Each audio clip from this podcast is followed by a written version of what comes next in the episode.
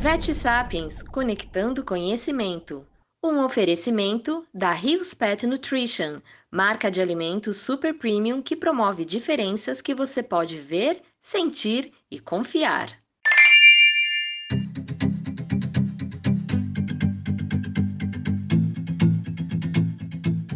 Condição mais frequente em cães, o hiperadrenocorticismo pode trazer uma série de problemas ao animal e por isso é importante conhecer os testes laboratoriais necessários para o diagnóstico dessa doença.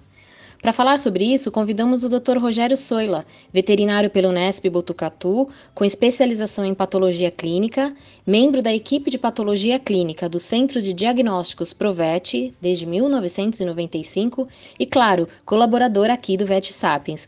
Doutor Rogério, eu começo essa conversa agradecendo muito pelo seu tempo hoje conosco. Olá, Regiane.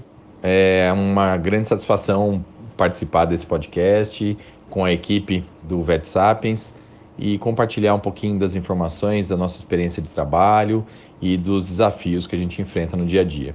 Como você bem colocou, o hiperadrenocorticismo é uma doença bastante frequente na rotina clínica e é bem comum surgirem dúvidas quando você pensa em fazer diagnóstico ou como abordar o paciente com essa suspeita. De um modo geral, quais são os principais exames para o diagnóstico do hiperadrenocorticismo na sua forma clássica? O hiperadrenocorticismo é uma doença um tanto complexa sob o aspecto clínico. Por se tratar de uma síndrome, diversos órgãos e tecidos podem ser comprometidos à medida que a doença se desenvolve. E dessa forma, a sintomatologia clínica apresentada pelo paciente pode ser bastante diversificada. Acho que a gente pode dizer que eh, esses sintomas eles tendem a aparecer de acordo com o tempo de evolução da doença e a agressividade do quadro. Alguns pacientes vão demonstrar os sintomas clínicos clássicos descritos pela literatura, enquanto outros vão ter sinais mais sutis, mais discretos. Acho que um bom diagnóstico do, do, do sem dúvida nenhuma, começa com um exame clínico detalhado, onde o veterinário deve se atentar às principais alterações físicas e comportamentais que o paciente vem apresentando. Exames laboratoriais gerais, como hemograma e provas bioquímicas funcionais, podem mostrar quais alterações metabólicas esse paciente eh, vem apresentando. E, como complemento, exames de imagem, como o ultrassom abdominal, ele pode mostrar, dar informações importantes sobre o fígado, que é um dos principais órgãos comprometidos pela doença, e principalmente das adrenais, sobre os aspectos morfológicos. Para se avaliar a parte funcional da glândula adrenal de um paciente, existem testes hormonais específicos que podem ser feitos no laboratório. É, as provas funcionais mais utilizadas são os testes de supressão à dexametasona, que é considerado o teste padrão ouro para o diagnóstico de hiperadrenocorticismo, e também existe o teste de estimulação por ACTH. É, esses dois testes visam identificar a concentração circulante de, de cortisol que é produzido pela adrenal para se caracterizar se ela está dentro do padrão de normalidade, normalidade daquele paciente ou se ele está elevado, que é o que a gente espera encontrar nos pacientes com a doença. E quando o cão não tem sintomas, mas o check-up de rotina revela uma alteração na adrenal? Muito interessante sua pergunta. Não é incomum um paciente ser direcionado ao centro diagnóstico com o objetivo de se fazer exames de check-up anual ou é, se investigar uma outra suspeita clínica e acabar se deparando com alterações que fazem pensar no hiperadrenocorticismo. É, pode ser um aumento das adrenais identificado no exame ultrassonográfico ou alterações laboratoriais que a gente acaba observando na doença. E o que fazer nesses casos? Num primeiro momento, talvez seja interessante que o paciente seja submetido a um criterioso exame clínico para se investigar outros sinais clínicos que se espera encontrar na doença. Num segundo momento, pode ser utilizado uma prova funcional específica, como o teste de supressão à dexametasona ou o teste de estimulação por ACTH, para se avaliar se a função adrenal daquele paciente encontra-se alterada. E uma terceira alternativa bastante é, importante, talvez seja consultar um especialista, um endocrinologista veterinário, que está mais preparado a identificar é, sinais sutis da doença, para se poder avaliar se aquele paciente precisa ser submetido a um procedimento terapêutico imediato ou se ele pode ficar sob acompanhamento é, é, clínico ao longo dos próximos meses.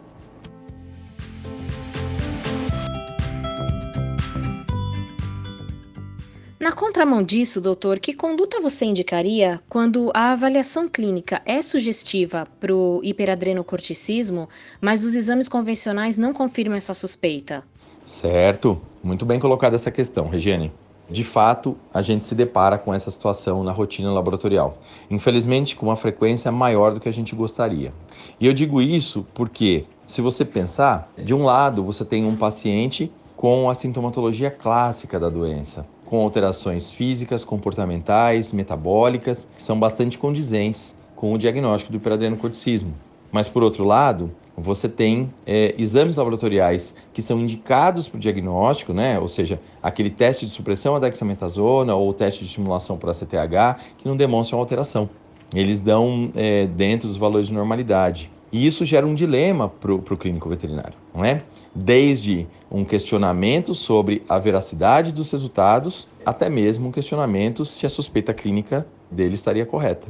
Para essa condição específica, né, existe um termo que é, é popularmente conhecido, né, a gente costuma chamar isso de um caso de hiperadrenocorticismo atípico, justamente por conta desse contraste. Bom, para entender essa situação, a gente tem que lembrar que Embora a adrenal seja bastante conhecida por ser a fonte de produção do cortisol, talvez seja o hormônio de maior destaque, ou, ou, a primeira coisa que a gente lembra quando a gente pensa em adrenal, é, na verdade, essa glândula, embora seja pequenininha, ela é, é bastante complexa. Né? A adrenal ela é bastante subdividida, tem é, grupos celulares com diferentes funções para produzir diferentes tipos de hormônio. Então, existem vias de produção é, de hormônios esteroidais diferentes. Hormônios mineralocorticoides, hormônios glicocorticoides, hormônios esteroides sexuais e catecolaminas. Então, é, o fato de você não caracterizar a alteração em um desses hormônios não descarta que não exista doença. Então, quando a gente se depara com um quadro de é, o assim chamado hiperadenocorticismo atípico, que é um termo que é questionado né, no, meio, no meio científico, na verdade a gente precisa lembrar que existem essas outras vias que merecem ser exploradas. O laboratório hoje oferece é, ferramentas e condições para se dosar a aldosterona como mineralocorticoide, o cortisol como glicocorticoide é, e também os hormônios ligados à parte de é, esteroides sexuais, então tanto a testosterona como estradiol, como a progesterona, que são produzidos pela adrenal, além de, de pré-hormônios que a gente fala que entram na via de, de, de produção de, de, vias diferentes, como a 17-hidroxiprogesterona e como a androstenediona. Então, vale a pena se investigar de uma forma um pouco mais aprofundada é, a função esteroidal da adrenal para identificar onde é que está o problema. E grande parte das vezes você consegue identificar isso. Tá? Então ajuda bastante no diagnóstico nesses casos. Algum recado final que gostaria de deixar aos colegas veterinários? Bom, Regiane, eu gostaria de agradecer mais uma vez aqui pela participação dessa discussão, desse bate-papo e dizer para os nossos colegas veterinários, quem tem interesse, quem tem curiosidade pela área da endocrinologia, assim como para uma série de outras especialidades, para não se intimidar. Hoje a gente tem é, excelentes profissionais formados na área e trabalhando para trazer essa informação de uma maneira mais fácil, mais acessível para todos os profissionais. Como esse trabalho que é feito pelo VetSapiens, que traz é, informação de altíssima qualidade, profissionais de, de, de nível assim é, muito renomado. Também existem as lives que, que são feitas hoje de uma maneira bem acessível é, nos canais de, de redes sociais tem é, cursos de reciclagem, cursos de pós-graduação. Então, assim, tem bastante informação, tem bastante ferramenta para trazer segurança para o nosso dia a dia, para a nossa rotina. Então, não se intimidem. Quem está começando, quem ainda é, vê a parte da clínica médica como um mundo gigante, eu acho que hoje tem bastante recurso para fazer a gente crescer. E é essa, essa ideia de compartilhar, de trocar informação que faz todo mundo crescer. Então, basicamente é isso. É, obrigado mais uma vez E até uma outra hora. Muito obrigada pelas informações, Dr. Rogério. Desejo um ótimo dia de trabalho por aí. Eu que agradeço pelo convite, Regiane. Muito obrigado e até uma próxima vez. Quer saber mais? Então inscreva-se gratuitamente na nossa plataforma, feita por veterinários para veterinários. O endereço está na descrição deste episódio.